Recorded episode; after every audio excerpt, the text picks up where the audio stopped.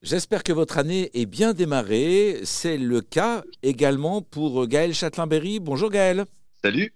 Nous sommes aujourd'hui avec Gaël sur la thématique du mieux travailler euh, et j'ai réagi justement à un de vos posts récents de fin d'année dernière, Gaël, où mhm. vous partagiez toutes les raisons que nous avons, d'après vous, euh, d'être plus heureux encore en 2023. Ben, mais je, le crois profondément. En fait, euh, depuis la pandémie, 2020, ça a été un choc monstrueux pour tout le monde dans les entreprises. 2021, ça a été la période de la découverte des transformations à faire. 2022, on a commencé à mettre en place ces transformations.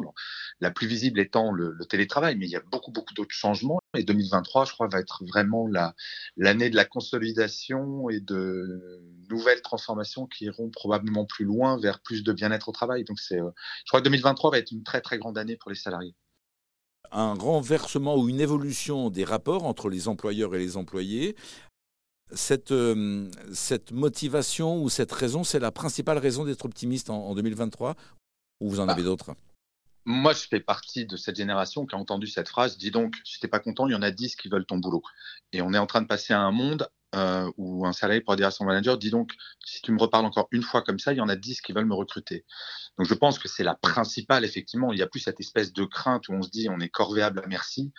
Euh, parce que oh mon Dieu, j'ai pas envie d'être au chômage. Et euh, c'est surtout vrai pour les jeunes diplômés et pour les moins de 35 ans, parce que moi je suis comme vous, je suis un vieux maintenant. Mais euh, pour les moins de 45 ans, c'est vraiment la chose principale. Alors il y en a d'autres. On pourrait parler du rapport au travail qui est beaucoup plus équilibré. C'est fou. Avec la pandémie, beaucoup de gens ont réalisé que oh tiens, un bon équilibre vie privée, vie professionnelle, c'est important mais maintenant ça devient ça devient du quotidien et ça aussi c'est quelque chose qui doit nous rendre très très optimistes. Les gens ont un rapport au travail beaucoup plus sain. Et euh, je parle à beaucoup de recruteurs qui me disent mais il n'y a pas un entretien de recrutement où le candidat ne demande pas mais quels sont vos engagements, quelles sont vos valeurs?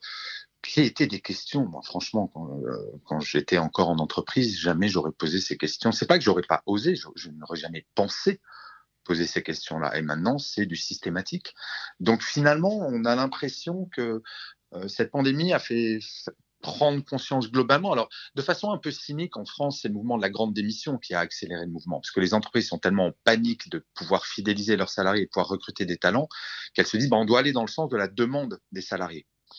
Parce que bah, les salariés sont de plus en plus libres de dire, ben, moi, ça me plaît pas, je vais partir un rapport plus équilibré entre les patrons et les salariés, des entreprises plus engagées, euh, de quoi euh, se réjouir pour 2023 oui, moi je suis vraiment très très optimiste parce que on a un rapport au travail qui devient beaucoup plus sain. Il y a un rapport euh, employé-employeur qui devient plus sain. Alors attention, euh, je suis pas totalement bisounours et je sais encore qu'il y a du chômage de masse sur certaines catégories socioprofessionnelles. Je sais que par exemple l'emploi des seniors est toujours une, une énorme problématique.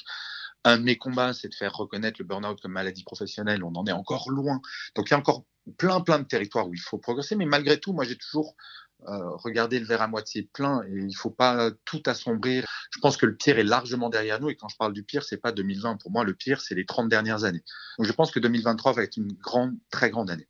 Euh, Gaël, merci pour votre euh, regard sur cette évolution du travail et cet optimisme, encore une fois, que vous partagez pour, pour 2023.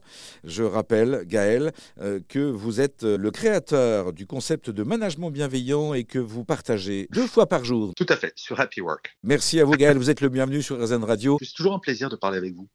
C'est gentil. Merci à vous, Gaël. Merci, Gilles.